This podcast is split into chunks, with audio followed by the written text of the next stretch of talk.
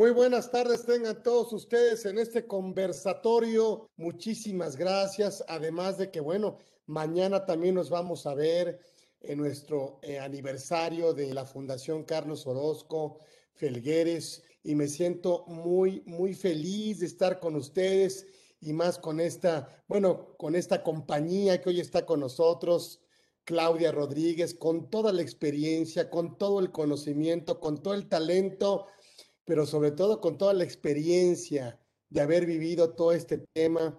Por supuesto, bueno, pues hablar de ellas, hablar de abogada, egresada de la UNAM, por supuesto tiene maestría en Derecho Fiscal por la Universidad Panamericana y en toda su experiencia en la que hemos estado con ella, hemos, hemos seguido y hemos aprendido mucho. Y bueno, pues obviamente hablamos de que pues servicio de administración tributaria, administradora de coordinación estratégica de grandes contribuyentes, encargada de la Administración Central de Auditoría de Operaciones de Comercio Exterior, administradora de planeación y programación de fiscalización a grandes contribuyentes, subadministradora de expedición y control de órdenes, administradora general de grandes contribuyentes, Administración Central de Fiscalización de Comercio Exterior, Subadministradora de Fiscalización de Comercio Exterior, Administración General de Grandes Contribuyentes, Administración General de Fiscalización de Comercio Exterior y Administración, obviamente, General de Grandes Contribuyentes en la Administración Central de Fiscalización de Comercio Exterior, enlace de alto nivel de responsabilidad. Como ustedes ven, toda la experiencia, todo el talento, todo el carisma, pero sobre todo toda la pasión que ella, ustedes se van a dar cuenta que tiene, sobre todo toda la experiencia, este tema de recuperaciones de saldos a favor y que excelentísimamente y muy generosamente ha aceptado estar con nosotros, lo cual eso eh, me tiene muy contento, además de que la aprecio, la admiro, la respeto. Por supuesto, Claudia Rodríguez está con nosotros. Ahora, obviamente, es consultora independiente, asesora, obviamente, de muchas instituciones, una de ellas el Senado de la República. Y bueno, pues tenemos un programa de lujo, un programa de lujo para escucharla, para eh, eh, eh, conocerla también, eso es cierto, y créanme que es un privilegio estar con ellas. y así se lo digo, mi querida Claudia, bienvenida aquí a tu programa Conversando con Orfe. Gracias por aceptar, gracias por compartirnos y gracias por preparar esta, este programa de, de una hora, que bueno, además de las preguntas que ya tengo, que siempre ando algunas veces de preguntón, bueno, pues vamos a ver este tema de recuperación de saldos a favor en estos puntos finos. Y la, la primera pregunta que te hago es, bueno, ¿cómo le entramos a los de pie, al ABC. Eh, la primera pregunta luego que siempre me hace el contribuyente y que tiene esa, ese tema de, de miedito, como le decimos, miedito. Oye, si... De mito, ¿no? De... Miedito, como un poquito de miedito, un poquito de estrés, porque por ingresar una devolución, pues necesariamente estaría yo sujeto a una auditoría. Cuéntanos, bienvenida, Claudia Rodríguez Enrique está con nosotros en Conversando con Orfe. Créanme, es un privilegio. Gracias, Claudia. Gracias, Clau. Te escuchamos. Gracias. Pues muchas gracias, muchas gracias por la invitación, por la presentación. Buenas tardes a todos. Pues mira, como bien lo decías y como mucho lo venimos platicando en muchas este, comidas y reuniones, nos enfrentamos a que el contribuyente, el empresario, mantiene el mito de decir, oye, si meto o si ingreso mi solicitud de devolución, me van a iniciar, ¿no? De inmediato una auditoría, mi auditoría va a versar solamente por, por mi saldo que estoy solicitando a favor, la auditoría va a ser integral, ya voy a quedar marcado, voy a tener un, un puntito rojo para toda la vida dentro del SAT y no me van a dejar de molestar. La verdad es que no es tan de todo cierto, o sea, puede ser real, puede ser no, Dependiendo del tipo de actividad que maneja cada contribuyente en específico y dependiendo del origen de los saldos a favor. Esto es muy importante porque siempre hay que hacer un análisis integral previo a presentar una solicitud de, de, de dónde vienen nuestros saldos a favor. son comprobables, son realmente existentes, no devienen de operaciones con empresas que ya están publicadas, sean presuntas o sean en definitiva, porque si se presentan este tipo de situaciones que son muy específicas, ¡pum! O sea, vamos a tener a la autoridad ahí encima, ¿no? ¿Y qué pasa, por ejemplo, cuando ingresamos nuestra solicitud? Creemos que va limpia, creemos que sí nos van a entregar absolutamente todo y nos llega el primer requerimiento, ¿no? El primer requerimiento de autoridad no significa propiamente una auditoría, ¿no? Significa que, bueno, la autoridad quiere revisar propiamente el origen de esos saldos a favor, porque previamente la autoridad metió mi solicitud a un modelo de riesgo que le indicó, oye, este contribuyente no está del todo bien en su solicitud, vamos a revisar qué operaciones realizó con proveedores específicos que pudieran tener algún tipo de marcación especial, ¿no? Sea publicación por 69, a cualquiera del 69, o porque tenga algún tema de este, proveedores morosos también puede ser, ¿no? Entonces, la autoridad necesita revisar que realmente ese saldo que me están pidiendo a favor sea válido, sea originario. Y obviamente que tú tengas la documentación soporte con la que tú me acredites que esa operación de la cual se derivó ese saldo a favor, pues sea legítima, ¿no? Que sí se haya originado, que sí se haya prestado un servicio o que sí haya existido el bien, ¿no? Que se adquirió y que originó ese saldo a favor. Entonces, derivado del primer requerimiento, no, no es una auditoría propiamente. ¿Puede haber un segundo requerimiento? Sí, sí puede haber, si la autoridad no queda conforme. ¿En qué radica el no tener que decir, oye, ya le contesté a la autoridad y la autoridad me está diciendo, es que te falta el punto A, te falta el punto B, te falta el punto C, hacen requerimientos de verdad que a veces yo últimamente los he leído ahora que estoy ya de consultora independiente y compadezco al contribuyente, no es por reprochar a la autoridad, yo fui casi 14 años autoridad, ¿no? Y no es por reprochar a la autoridad, pero son requerimientos que a veces uno dice, no los vamos a alcanzar a cumplir en 20 días, ¿no? O en 10 días, por ejemplo, el segundo requerimiento. Y muchas veces nos topamos con que el contribuyente se siente desesperado e ingresa no solo una solicitud de devolución, ingresa dos, tres, cuatro, nos ha tocado ver hasta siete solicitudes de devolución que se encuentran en proceso al mismo tiempo y por esas siete solicitudes de devolución emitieron un requerimiento, ¿no? entonces la autoridad, ¿qué hace? Pues empieza a desistir. ¿Y por qué? Pues porque el contribuyente no le alcanza el tiempo para cumplir con el requerimiento de la autoridad, ¿no? El requerimiento de la autoridad sobrepasa la carga de trabajo del contribuyente dentro de su actividad diaria y pues ahí cuello, ¿no? Y, y, ahí viene la desesperación y la frustración del empresario de decir, oye, no estoy recuperando mis saldos a favor, ¿cómo le puedo hacer? ¿Cuál es el camino correcto? Bueno, pues el camino correcto número uno es si es tu primera solicitud que vas a hacer en tu vida empresarial o es una recuperación que viene de saldos que han sido constantemente desistidos, pues primero inicia con una, ¿no? Vamos a, ingresar una sola solicitud en la que nos pueda, nos pueda dar luz verde ahí la autoridad de cómo va a venir la preparación de la información, qué tipo de documentación nos va a pedir, cómo quiere los cruces de información. Muchas veces al empresario se le olvida o al contribuyente se le olvida cómo tengo que explicarle a la autoridad cuál es mi actividad, ¿no? De dónde vienen mis saldos a favor, a qué me dedico exactamente. ¿Quieres diagramas de flujo? ¿Quieres, este, muchas veces las empresas ya tienen estructurado, así como plan de trabajo o proyectos de trabajo de los servicios que prestan, de los productos que ofrecen, y eso es muy importante para la autoridad conocer el paso a paso de la actividad a la que se dedica cada contribuyente que está pidiendo su saldo a favor.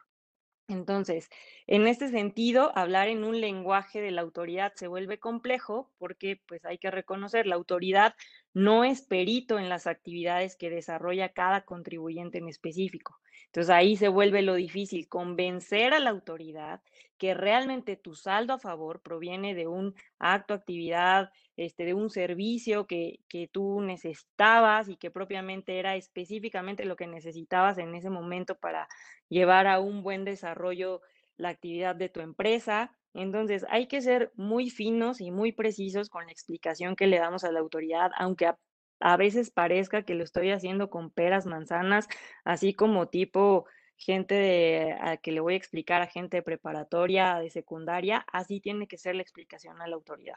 La autoridad no es perito, necesito darle todas las armas y todos los elementos para que ellos puedan entender el origen de mi saldo a favor para que puedan entender los cruces que yo entregué de información, cómo voy a cruzar todo lo que es, por ejemplo, la salida del dinero con el que se justifica el origen de saldo a favor, cómo se prestó el servicio, si hay contratos de prestación de servicios, contratos de adquisición de bienes, todo eso, ya sea que me lo vaya solicitando la autoridad en un primer requerimiento o que yo lo entregue ya inicialmente cuando ya vaya teniendo cierto tipo ya de experiencia en ingresar mi, mis solicitudes de devolución, aunque sí es recomendable esperar el requerimiento de la autoridad para entregar toda esa información de proveedores específicos, porque ya será la propia autoridad que te los pida derivado de su modelo de riesgo, ¿no?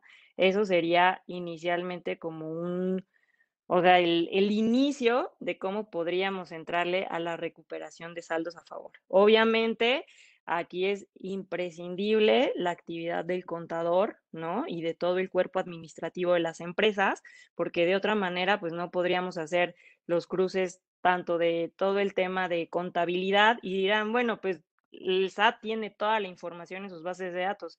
Sí y no, sí tengo toda la información, pero yo no la voy a cruzar como yo la necesito porque aquí el que me está solicitando el saldo a favor eres tú y el que lo necesita eres tú y sobre ti recae la carga de la prueba para que me demuestres que ese saldo a favor es legítimo, ¿no? Entonces, por eso viene los requerimientos, viene probablemente un desistimiento, viene probablemente la negación, viene también probablemente un inicio de auditoría, ¿no? Que aquí sí hay que aclarar, la auditoría por que, la autoridad va a iniciar específicamente por una solicitud de devolución, solamente va a versar para revisar el origen de ese saldo a favor. Esa auditoría en ningún momento se va a convertir en una auditoría integral que le llamamos, ¿no? Que me puedan revisar otros rubros, no.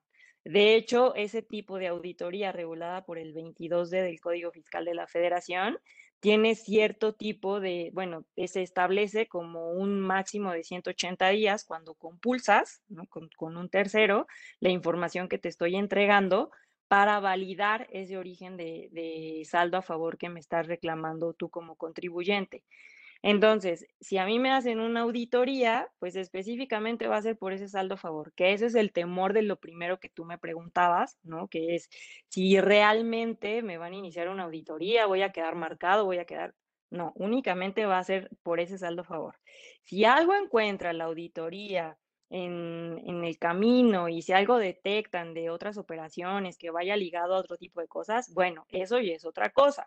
¿No? Eso sí puede detonar o una auditoría integral, eso sí es cierto, eso sí, sí, o sea, la auditoría del 22D sí puede detonar una auditoría integral, eso es totalmente cierto. Entonces, otra cosa antes de terminar con la parte de la auditoría es, si mi saldo a favor resultara procedente en su totalidad, no significa que la autoridad ya no me va a molestar respecto de ese saldo procedente, ¿no? O sea, la autoridad todavía va a tener el plazo de cinco años para decir, bueno, el plazo que, tenga ahí para, para observarme respecto si era procedente o no mi saldo a favor, o respecto de si me hace una auditoría que comprenda un, un, ejercicio completo, o sea, que comprenda todo 2016 y yo pedí saldo a favor en septiembre de 2016, pues a lo mejor la autoridad sí va a observar esa parte y a lo mejor hasta me dice, oye, y el saldo que te devolví era improcedente, ¿no? Entonces ahora se va a iniciar otro tipo de otro tipo de procedimiento. Entonces, el que yo salga con un resultado favorable o procedente de un saldo a favor no significa que ya me salvé de la auditoría, o sea, quedan a salvo las facultades de comprobación de la autoridad fiscal. Ya no por el tema de propiamente del 22D, sino ya una auditoría más completa, más integral, ¿no? Si me, si me niega, no sé, si procede mi saldo a favor total bueno, pues ya se queda, se queda el depósito. Si queda parcial con remanente desistido, ese remanente desistido yo lo puedo volver a solicitar y ya voy a tener un plus agregado, que ya voy a saber por qué la autoridad me está desistiendo de ese remanente. Entonces, de ese remanente que me está desistiendo, yo puedo ir integrando la información que a mí me hizo falta, porque la autoridad en su resolución te va a decir, estos tres pesos que me faltó autorizarte, o sea, de los cuales te estoy desistiendo, no proceden por A, B, C, D, E, F, ¿no? Entonces, yo voy a tener que aventarme con el contador, con el equipo administrativo, para ver, oye, a ver, ¿dónde está la documentación que nos hizo falta? ¿Qué nos faltó integrar? ¿O por qué no contestamos de la forma en la que la autoridad nos indicó? Que es lo que te comentaba al inicio.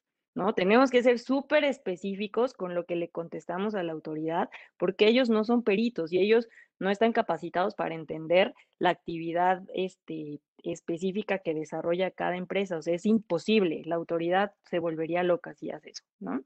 Entonces, ya tendríamos luz de por dónde de por dónde recuperar ese saldo que me quedó desistido y que está pendiente y que por recuperar. En saldos, en devoluciones que se resuelven con saldo negado, ese saldo negado, pues invariablemente lo vas a tener que meter ya sea en un recurso o en juicio, ¿no? Eso ya va a ser a decisión de, del contribuyente. Igual, si tú... Dame la diferencia entre desistimiento y negativa. Ah, lo que comentábamos la vez pasada es, el desistimiento, yo puedo ingresar otra vez mi solicitud de devolución. Si únicamente es un pedacito desistido, o sea, si yo te estoy hablando, fue un millón de pesos y me desistieron 500 mil pesos, o sea, la mitad, por esa mitad yo puedo ingresar otra vez un folio de devolución, una solicitud de devolución y armarla e integrarla con la información que a mí me faltó, que yo como como contribuyente en ese momento no tenía, que por alguna o X causa la autoridad no me entendió, que no le expliqué bien, que me faltó cuadrar, mm, que me faltó comprobar, no sé, un número de cheque contra una factura, no sé, ese tipo de cosas a las que nos hemos enfrentado. Entonces, por ese desistimiento que ya me dijo la autoridad que fue lo que me faltó, yo puedo ingresar una nueva solicitud, ya nada más por ese pedacito que quedó. Si me la niegan, yo ya no puedo volver a iniciar, o sea, un nuevo trámite de devolución, o sea, ya no puedo solicitar nuevamente ante la autoridad administrativa de devoluciones, ¿no? Llámese grandes contribuyentes o desconcentradas, ya no puedo volver a solicitar ese pedacito que me fue negado.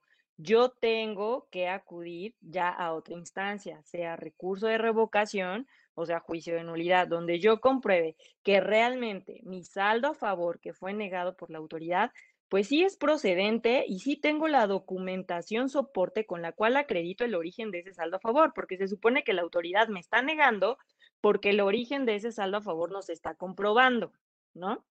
Entonces, en ese caso, yo ya no inicio otra solicitud de devolución. Tengo que esperar al pronunciamiento del recurso de revocación o del juicio de nulidad, la sentencia, que ya me indique que ese saldo sí es procedente. Y entonces sí, ya la autoridad pues procederá a devolver, pero ya con, con la, dando la atención a la resolución de recurso de revocación o dando la, la atención a la sentencia en un juicio de nulidad, ¿no? Entonces, esa sería la diferencia. No sé si es muy, es muy difícil porque pues la autoridad es juez y parte. O sea, en el recurso de revocación. propiamente de la negativa. Sí, sí, la, la, verdad es que difícil. Nosotros hemos visto, bueno, yo cuando estuve dentro difícilmente, o yo creo que más bien pues, no, no me tocó ver muchos casos en los que sí procediera un tema de, de devolución, ya apelando a un tema de, de recurso, juicio nulidad. Recurso de revocación, sí de plano ahí, no. O sea, no, nunca, nunca pasaba. Sí, sí llega a pasar, pero no, no, no es algo muy común. Y pues en un juicio de nulidad, pues también difícilmente se llega ahí a, por lo que comentas, ¿no? Es juez y parte y al final del día, pues es dinero de la nación, conviene pues no proceder y pues al final del día te vuelves a chutar otra vez todo el procedimiento y pues ya mejor la recomendación, pues es trabajar bien sobre tus nuevas solicitudes de devolución, cerciorarte que sobre lo que vas a solicitar tengas documentación, soporte, ¿no? Tengas cómo acreditar la famosa materialidad, que a ti te encanta hablar de materialidad, este, tengas cómo acreditar toda esa parte de materialidad de existencia de operaciones, ¿no? Porque si no tienes absolutamente nada de eso, pues ni te avientes, porque vas a perder tú y vas a hacer perder el tiempo a la autoridad, pero el que más va a perder, pues vas a ser tú, porque ya vas a estar ahí con un desistimiento, nunca le vas a entrar ahí como que saber por dónde, ¿no? Entonces, sí hay que ser muy, muy finos y muy precisos al momento de armar e integrar nuestro primer expediente de devolución. ¿Cuántas solicitudes tengo de límite para ingresar? Las que tú quieras, lo que yo te decía hace rato, o sea, hemos encontrado contribuyentes que pueden tener hasta 15 solicitudes dentro. Una vez me tocó ver uno que tenía 14 solicitudes dentro, ¿no? Empezamos a trabajar con él apenas hace poquito y le decíamos, oye, ¿por qué tantas? No, es que yo quiero recuperar todos mis saldos rápido y quiero que me devuelvan así tipo fast track y no, a ver, espérate. Vamos a primero a liberar una, ¿no? A ver cómo trabajamos, cómo integramos, cómo están cómo está tu contabilidad, cómo tienes todo el tema de los cheques, cómo tienes todo el tema de los pagos, cómo están tus contratos con tus proveedores. Revisar también que sus proveedores no estén en un tema de 69B, lo que te decía hace rato, ¿no? Si nosotros como empresa, o sea, y como contribuyente, ya nos estamos percatando que nuestros proveedores están publicados, pues ya ni le intentes, o sea, te la van a negar. No me pidas nada porque no lo vas a tener. Exactamente, o sea, te lo van a negar porque vas a tener que acreditar materialidad, vas a tener que acreditar ahí, te van a meter hasta tema de existencia de, la operación y un chorro de cosas que tú no te va a alcanzar a cumplir, no te va a alcanzar a cubrir ni en tiempo ni en forma, ¿no? Y al final o vas a terminar negado o desistido y lo más probable es que si están tocados con tema de 69B es que termines con un tema de negado, ¿no? Y entonces tú solito te vas a dar cuello. Pues tú puedes tener la cantidad de solicitudes que quieras dentro, pero en nuestra experiencia y nuestra recomendación es trabaja uno, máximo dos, espérate que te resuelvan una, metes otro folio en el transcurso, si te requieren, ¿no? Si estás en primer requerimiento, segundo requerimiento, pues ya ve trabajando con otro, con otra solicitud, ingrésala y ahí vas viendo a la par, ¿no? Tampoco te aboraces porque pues no, al que menos le conviene es a ti, ¿no? Por un tema de carga de trabajo porque la verdad es que los requerimientos de la autoridad sí son demasiado excesivos, demasiado. O sea, integrar papeles de trabajo de Excel, integrar este, escanear todo tipo de facturas, cheques, ¿no? Cuadrar las transferencias, los estados de cuenta, tienes que amarrar exactamente el número con el que se identifica la referencia que se hizo el pago con orden de compra o con orden de prestación de servicios, con los contratos. Entonces, ese trabajo es de mucha labor, de mucho arrastrar el lápiz, ¿no? Y eso es donde a veces se nos atoran los contribuyentes, donde se desesperan y dicen, ya, mejor la dejo por la paz, que me desistan, no entrego, y ahí van dejando sus solicitudes de devolución morir, morir, morir, y ya cuando llegan los ejercicios quemándose, no, es que sí la quiero, es que sí quiero pedir, pero es que no tengo la información y no tengo cómo armarla. Entonces, principio así fundamental para una solicitud de devolución, tener la contabilidad en orden, ¿no? O sea, si te quieres aventar por la recuperación de tus saldos a favor, ten tu contabilidad en orden, que eso te va a ayudar así muchísimo y a destrabar rapidísimo los requerimientos de la autoridad. Entonces, pues eso sería. Ahora sí, la autoridad ya emitió primer y segundo requerimiento. Mm, ¿Puedo ser sujeto de auditoría por el artículo 22? Si todavía está dentro del plazo, pues sí, sí puede ser sujeto de auditoría. Pero por lo general emiten durante el segundo, durante el primer requerimiento, es cuando después ya te emiten el, la auditoría por artículo 22D. O sea, es, y eso ya es por un tema más de que tú contestaste al primer requerimiento, no fue suficiente la información, su modelo de riesgo les arrojó datos turbios que pudieran encontrar ahí como un tema de me estás pidiendo saldos improcedentes, estás fabricando tus saldos, ¿no? Que también este, pues nos ha tocado ver ahí, a mí me tocó allá adentro ver mucho tema de, de ese, o sea, de fabricación de saldos. Entonces, ahí es donde te vas a encontrar ese tipo de cosas y sí, sí puede ser sujeto de auditoría. Y lo que te decía también, o sea, no por el hecho, aunque te hayan emitido primer requerimiento y segundo requerimiento y tu solicitud sea resuelta como favorable en su totalidad, no estás a salvo de que la autoridad ejerza facultades de comprobación. O sea, no es que estás vacunado ni que ya estás protegido por el Espíritu Santo, no. O sea, te pueden llegar con una auditoría y va a ser integral, ya no va a ser específicamente por artículo 22, ¿no? Entonces, eso también es este, pues lo que, a lo que nos enfrentamos y a lo que los contribuyentes nos dicen, oye, es que tengo miedo, ya no me van a auditar, ya voy a quedar vacunado. No, no quedas vacunado. Y no por el hecho de que tus solicitudes, porque también nos pasa, hay contribuyentes que van limpios en todo su proceso de, de solicitud de devolución, tienen dos, tres, cuatro, hasta diez solicitudes de devolución y todas salen bien, sin requerimiento, sin primer, segundo requerimiento, obviamente, pasan limpias, les autorizan total su saldo a favor y dicen, no, pues ya la libré, estoy marcado con palomita, mentira. A la vuelta de uno o dos ejercicios que pidas, puede ser que salgas ¿no? En su modelo de riesgo y que diga, no, a ver, es que en este ejercicio que me estás pidiendo traes nuevos proveedores y aquí ya detecté que estos proveedores están identificados con tema 69B o ya me votaron en otra estrategia con otro contribuyente que están amarrados, que están haciendo operaciones turbias para recuperación de saldos inexistentes. Entonces, probablemente pues ya sea que seas un sujeto de auditoría de artículo 22 o que te empiecen los requerimientos por tus nuevas solicitudes de devolución. O sea, el que nunca te hayan solicitado o requerido información no es tema de decir ya estoy exento, nunca me van a tocar. Eso es totalmente un mito, así como también es el de ahora ya estoy, este, ya ahora que ya solicité Ahora que ya solicité, a ver, permítanme tantito ya.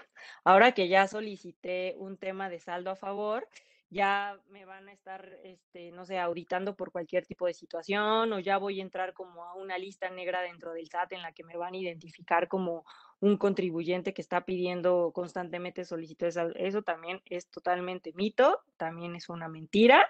Obviamente sí queda en tu expediente fiscal de decir, oye, pues sí, si has pedido, es como un expediente médico, ¿no? Que todo mundo tiene, pero pues no por ese hecho significa que toda la vida vas a estar enfermo. Entonces, esa, esa, esa sería la parte. No sé si vamos ahí bien o... del saldo, del saldo a favor que me autoriza la autoridad con algún remanente desistido o negado ¿Puedo solicitarlo nuevamente y en cuánto tiempo? Sí, eso es lo que comentábamos hace rato, del tema de los pedacitos que quedan ahí como pendientes de, autorizar. Sí, sí lo puedo, sí lo puedo volver a solicitar.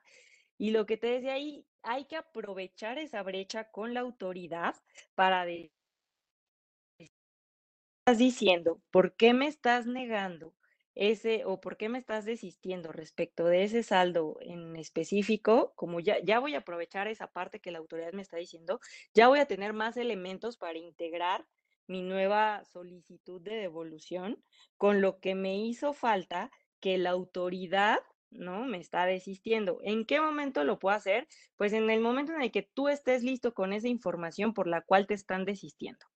O sea, si te faltó integrar contratos, si te faltó integrar cheques, si te faltó integrar transferencias, si te faltó integrar o cuadrar las operaciones, o no contestaste bien a los diagramas de flujo de cómo era tu operación, o te faltó información respecto de proveedores en específico, en el momento en el que tú tengas ya esa información, o sea, al día uno en el que ya te desistieron ese pedacito de remanente, o sea, al día siguiente, si tú ya tienes lista la información, pues ya tú puedes ingresar tu solicitud, ¿no? La recomendación es, pues espérate, al menos ingresa otra solicitud, espérate, arma bien tu expediente, integra bien la información, revisa cómo te pueden requerir en otra solicitud, ¿no? Y ya con eso tienes más armas para cómo contestarle a la autoridad y en ese sentido, o sea, ya lograr una devolución.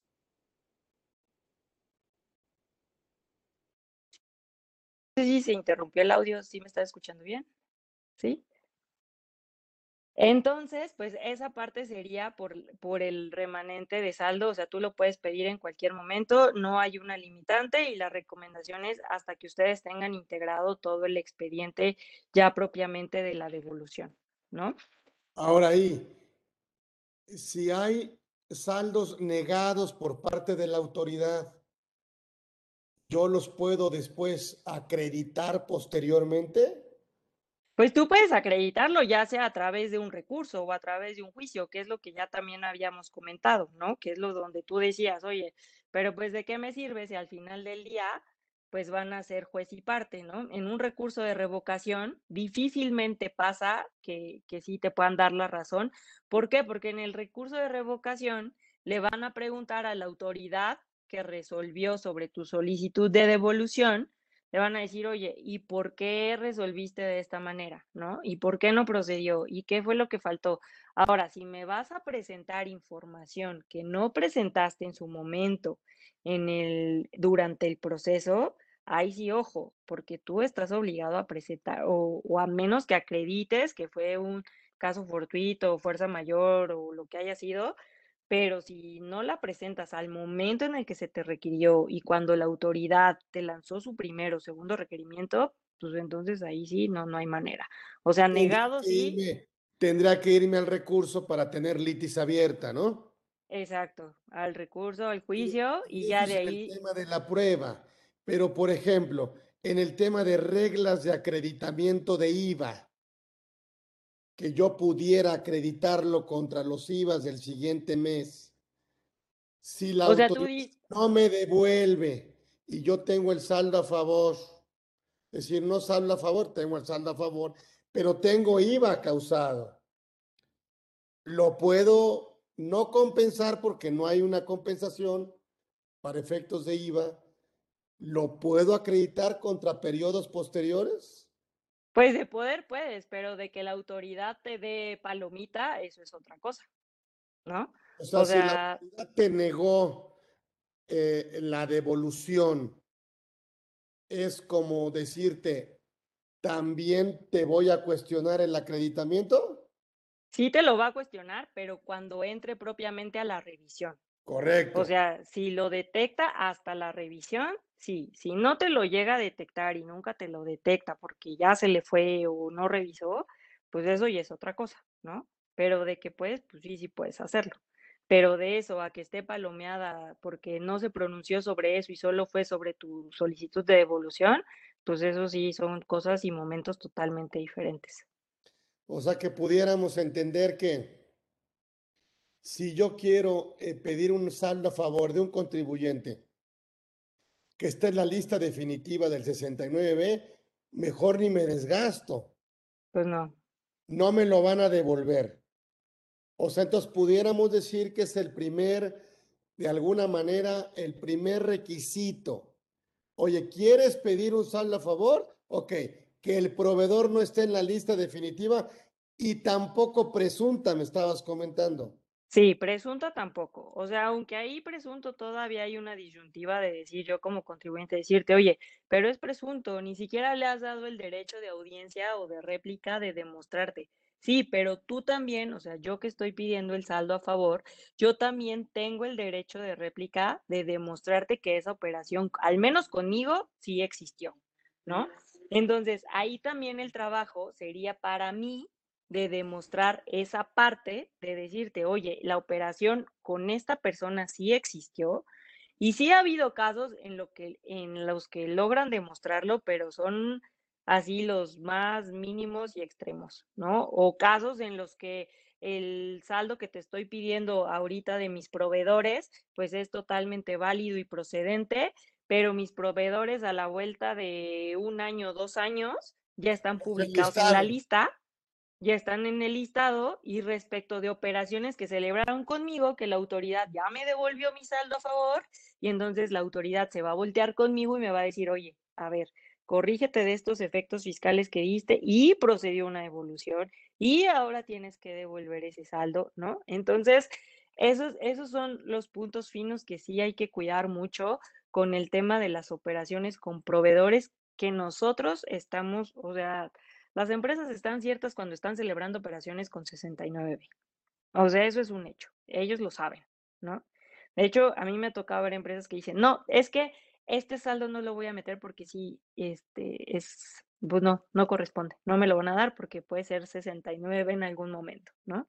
O sea, ellos ya saben cuáles son sus saldos ahora sí buenos y cuáles son sus saldos malos o que no van a lograr acreditar el origen, ¿no? Ellos ya, ya lo tienen claro, ya lo tienen cierto. Entonces, el tema y el reto es limpiar desde el inicio tu solicitud para que tengas el menos este, malestar de la autoridad encima, ¿no? Que la autoridad pues ni se desgaste contigo, ni tú te desgastes en estar contestando requerimientos excesivos que a veces en la vida te alcanza para contestar y estás corriendo y contestando, te lo juro, a las 11:57 de la noche, o sea, del día que se te va a vencer, ¿no? Y que a veces estás con el Jesús en la boca, porque esa es otra. El sistema no me carga el total de los archivos, ¿no? Entonces hay que estar prevenidos con eso. El sistema, no, otra que ha pasado también, la autoridad no cargó correctamente el requerimiento y los campos y de 15 puntos que me está pidiendo, solamente cargó 7. Entonces, ¿a qué le hago caso? ¿A lo que me estás cargando en el buzón tributario o a tu requerimiento que está, que está impreso, bueno, y que me notificaste, o sea, que está, que este, que imprimí y que bajé del mismo buzón, ¿a qué le hago caso? ¿No? Entro también en esa disyuntiva como contribuyente de decir, no tengo todos los campos para contestar, se los presento de forma física, si ahora es por buzón tributario y luego tengo que sacar cita para llevarles la información, ya se me está venciendo el plazo, mañana se me vence y no me van a dar cita para llevarles la documentación. Entonces, todas esas cosas es lo que también debemos de prevenir y no esperar contestar así ya en safe al límite de al cuarto para las 12 del vencimiento, que yo sé que es imposible también, porque lo, lo hemos ya vivido en carne propia, que es imposible, pero hay que hacerlo lo más que podamos porque pues ni la autoridad es perfecta ni el contribuyente es perfecto y pues luego a la autoridad también se le va el sistema a través del cual notifican o suben también su requerimiento de información, que es el buzón, pues también trae ahí sus, sus bemoles, entonces hay que estar preparados para todo ese tipo de situaciones, ¿no? No sé si hasta ahí. No meternos al tema de las EFOS o de alguna operación inexistente, ilícita, simulada, como Y también, exacto, y también sabes de, de cuál tipo de operaciones, de las que no tengas contratos celebrados, sobre todo operaciones de servicios. ¿No? Si yo voy a contratar un servicio, no sé, de sistemas, ¿no? Que es lo que a veces nos toca muy común revisar. Si yo voy a contratar un tema de sistemas, sí tengo que ser muy específico para decir en qué parte de mi proceso de producción o de actividad o de lo que yo desempeño como empresa, en qué parte yo necesito específicamente que me aporten ese servicio, por qué yo lo estoy necesitando, por qué ¿Por qué la necesidad para el desempeño de mi actividad? Es fundamental, puedo prescindir, no está excesivo, ¿no? Porque si me llega como que eso cubre casi el 90% del saldo a favor que me estás pidiendo, oye, pues espérate, esa ni siquiera es tu actividad y ni siquiera lo necesitas, ¿no? Entonces hay que tener mucho cuidado con eso, sí tener los contratos bien establecidos y al momento que la autoridad te pida cuadrar tus contratos con escritos libres en los que manifiestes bajo protesta de decir verdad por qué la adquisición de ese bien o ese servicio, sí tienes que cuadrar bien lo que dice tu contrato con lo que dice el escrito, porque luego como que se les olvida lo que dice el contrato y en el escrito ponen una cosa totalmente diferente, donde dicen que la prestación del servicio es de la forma A, B, C, D, E, y que yo le mando notas, y que yo mando correos, y que yo solicito a través de una nota de servicio. Y en el contrato no dice nada de eso. Y luego, si aquí en el, en el escrito, bajo protesta de decir verdad, tú estás poniendo yo necesito o yo requiero el servicio de esta manera, también tienes que demostrar que lo estás necesitando de esa manera, o sea, que tienes todos esos correos en los que solicitas ese bien o ese servicio, que tienes una orden de compra, que tienes, o sea, tienes que cuadrar todo ese tipo de cosas.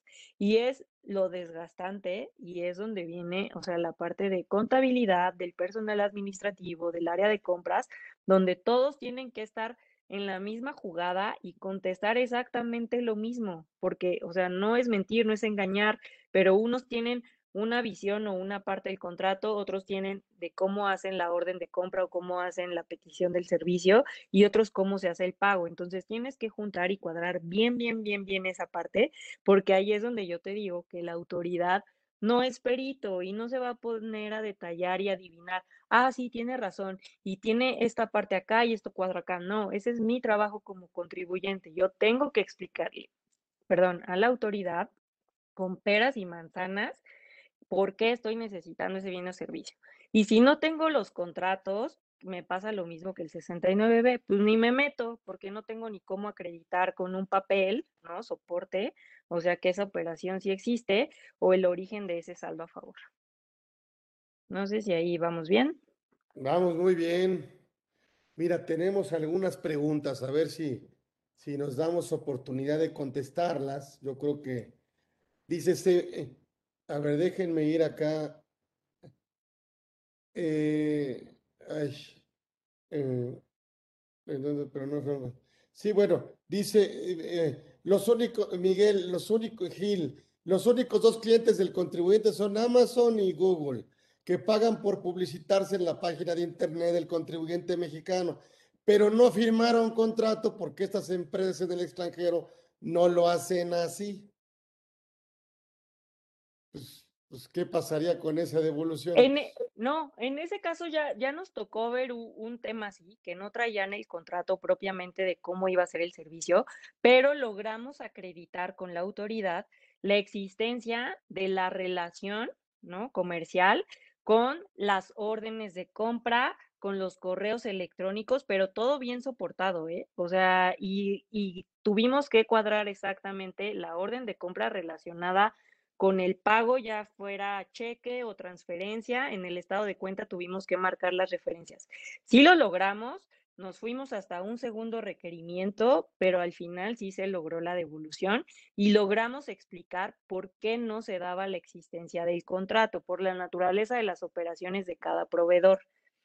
Pero en este caso sí tienes que meterle mucho, mucho, mucho feeling y ahí y, mucha explicación con peras y manzanas, como te digo, así súper detallada en tu escrito de bajo protesta de decir verdad, de cómo haces el requerimiento de ese servicio, ¿no? Y cómo se paga y cuál es la relación, cuáles son los medios de comunicación, el por qué no se celebra el contrato. Entonces, ahí, ahí es donde está la clave en ese tipo de operaciones.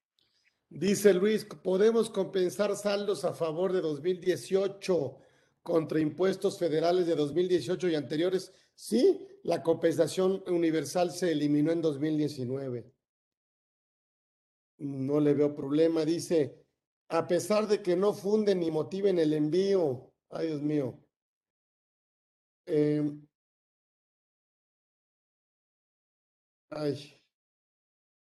A pesar de que no fundan ni motivan el envío de fotos de las oficinas, el logo de la fachada de la empresa escrito detallando la operación de la empresa organigrama, se debe enviar esto, se envió expediente de la generación del saldo como estado de cuenta, CFDI, registros contables y nos consideran desistidos.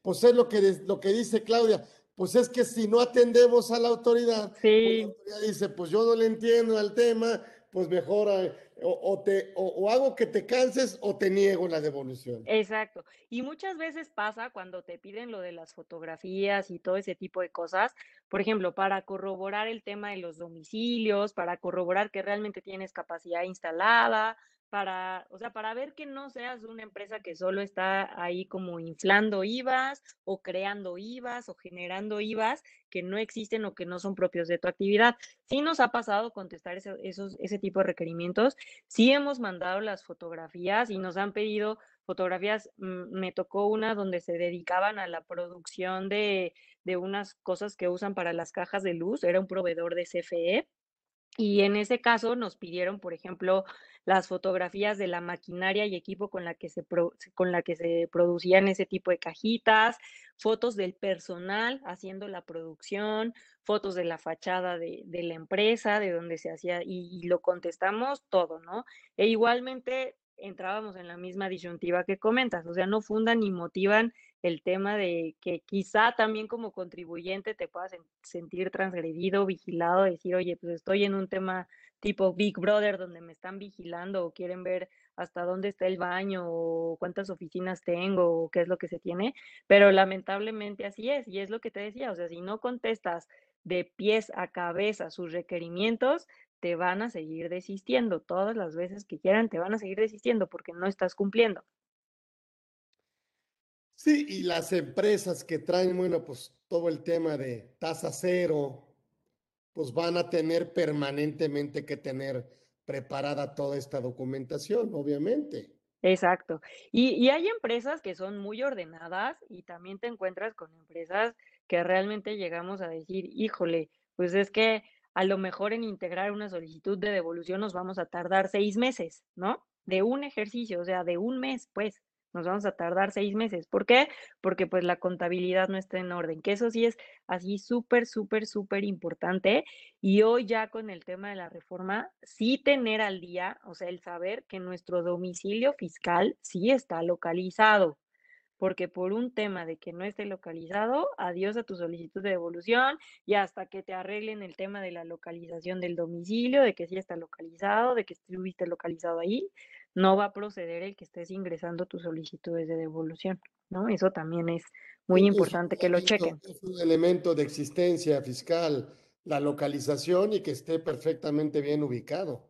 Sí, y aunque ahorita con un tema de pandemia fue un poco difícil, ¿no? Porque, por ejemplo, si, si iban a hacer las inspecciones del domicilio y cosas así, pues muchas veces no, no encontraban al personal dentro o no había quien atendiera esa visita de verificación de domicilio, porque pues la gente se encontraba laborando en casa, ¿no? Entonces ahorita sí se ha vuelto un problema que sí hay que tenerlo y tratar de identificarlo previo a meter una solicitud, a ingresar una solicitud de devolución, o sea, verificar que sí estemos como localizados, ¿no? Eso lo pueden ver ahí en su CIF, en, a través de su buzón. ¿Cuánto tiempo tengo para solicitar la devolución? ¿Cinco años?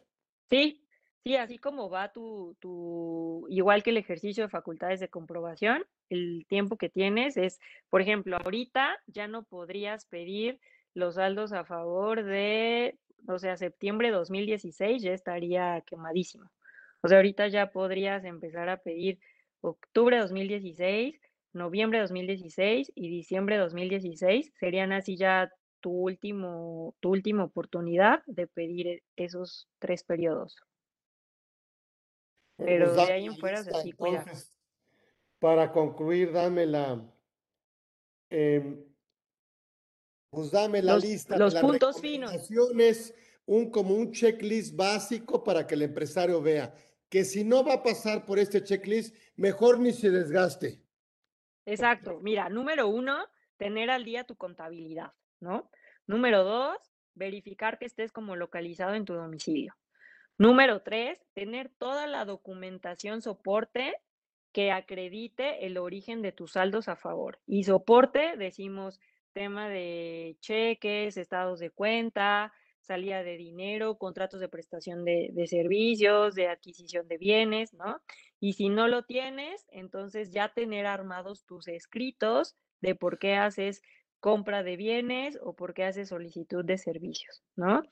Y después, pues tener bien planificado, así y estructurado, cuál es tu diagrama de proceso de qué actividad hace la empresa, ¿no? Eso es fundamental también que la autoridad sepa, así con diagramas de cuadritos, circulitos, este, si le quieres poner imágenes como quieras, pero que la autoridad entienda cuál es tu proceso, cuál es tu actividad, ¿no? ¿Cuál es el negocio? Exacto, cuál es el negocio. Y pues por último, tener mucha paciencia y mucho tiempo para integrar toda la información, porque eh, cuando ingresas un folio de una solicitud de evolución, pues te vuelves prácticamente pues empleado de la autoridad que te va a resolver porque tienes que entregarle de punta a punta toda la información que te está solicitando, ¿no? Y descartar el tema del 69B, ¿no? El de operaciones que realmente, que yo tengo la certeza de que pues, ya están publicados, ya sean presuntos o definitivos, y que además también están los que yo sé que en un futuro, no muy lejano, pues los van a publicar. Entonces, pues, ¿para qué me meto en eso? Si ya sé que, que esos IVAs, pues no van, pues mejor ya no los pido, porque ¿para qué me desgasto? Y si al final de dos años o tres años, pues voy a tener a la autoridad aquí con el en el cuello, ¿no? Haciéndome una auditoría ahora sí integral, ya no por 22D. Entonces, esos serían los O sea que si el contribuyente mal portado anda, anda haciendo negocio con facturas, adquiriendo comprobantes, pues, pues, y quiere pedir saldos a favor, pues mejor que ni se desgaste. Exacto. O le puede salir bien momentáneamente, aclaro, momentáneamente. Pero la autoridad siempre tendrá la posibilidad de revisarte. Ah, claro, y después les va peor, ¿no? Que eso es, eso sí hay que aclararlo. O sea, tú puedes pedir lo que tú quieras, ¿no? Y si tú tienes para comprobar lo que tú quieras, pero sé consciente que si eso no es procedente, pues en algún momento la autoridad se va a dar cuenta y pues se va a dejar venir con todo contigo. Y si tú creías que estabas protegido, pues déjame decirte que no. Entonces, tener contabilidad, no juntarte con, con empresas con malosos. operaciones simuladas o que pudieran no contar con elementos de existencia fiscal Exacto. de la operación y que pudieras presumirse como una operación inexistente. Obviamente, tener, es muy correcto, tener paciencia, tener mucha. paciencia, integrar perfectamente bien la información, esperar a que la autoridad te requiera para aprender de ese requerimiento para los futuros, para las futuras solicitudes no quererte comer todo de un bocado y todo de una vez, ¿sí? Son recomendaciones que, que pudiéramos hacer y por supuesto, em, bueno, pues otra de las recomendaciones a lo mejor es em, todo esto, qué bárbaro, se hubiera evitado, sigo criticando respetuosamente, ahora sí que a la reforma de la eliminación de la compensación universal que se dio en 2019, creo que fue un error, este, porque ahora, bueno, pues se puede, este costo administrativo de recuperación de los saldos a favor, pues no solo es para el contribuyente y cuando la autoridad me parece que no le entiende porque no le sabes explicar y no lo quiere de alguna otra manera entenderlo, pues simplemente él espera que el contribuyente desista, se desista o lo niega y la autoridad, la verdad es que siempre tendrá la posibilidad de ejercer sus facultades de comprobación. Exacto. Y al final del día, pues como bien lo vimos en presentaciones pasadas con la licenciada América Bárcenas, no sé si recuerdas, o sea, todo el estudio integral de las devoluciones que hicieron y que integraron, el efecto lo vemos en 2019, como bien lo dices, o sea, este tema del impacto de la reforma y todo el cuello de botella que traen ahí en las devoluciones, que se tardan en devolver, los requerimientos excesivos, que al final del día cansan al contribuyente, ¿no? Hay contribuyentes que nos dicen, oye, es que en años pasados yo podía tener hasta siete solicitudes de devolución en proceso y las siete me las devolvían y a lo mejor ni me requerían. Pues sí, pero es que pues ahorita es diferente, el modelo de riesgo cambió, la autoridad cambia sus criterios, ¿no? A lo mejor no les alcanza para todos, no, no sé, o sea, muchos temas, ¿no? Pues, temas mediáticos, N cantidad de cosas y piedritas que te vas a encontrar en el camino y que no siempre va a resultar favorable a ti, pero que con estos tips o checklists que dimos, o sea, que aunque nos veamos muy de primaria, ¿no? Explicándole a la autoridad con A, B, C, bolitas y palitos, así hay que hacerlo y no hay de otra, porque si no, no me va a resolver. Ese es así. Luego nos ha pasado y luego sí es cierto que hay asesores que ayudan a las empresas para solicitar los saldos y no conocen el negocio.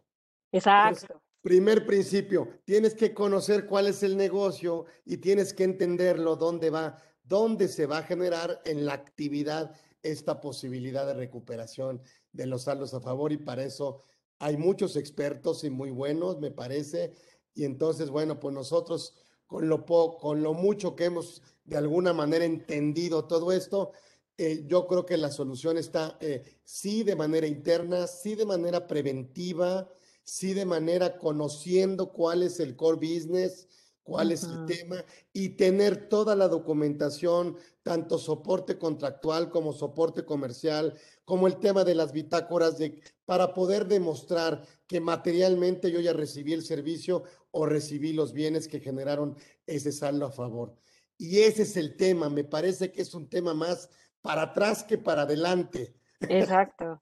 Y muchas veces, como dices, o sea, también puedes hacer así, integrar tus mini expedientes, ¿no? Con los requerimientos que te va haciendo la autoridad, porque en ocasiones te replican, te replican en otros ejercicios e incluso te piden hasta de los mismos proveedores, ¿no? Entonces, tú ya vas conociendo también cómo la autoridad trabaja y tú vas llevando de la mano, ¿no? En tu solicitud, paso a paso, paso a paso, y no desesperarse, ¿no?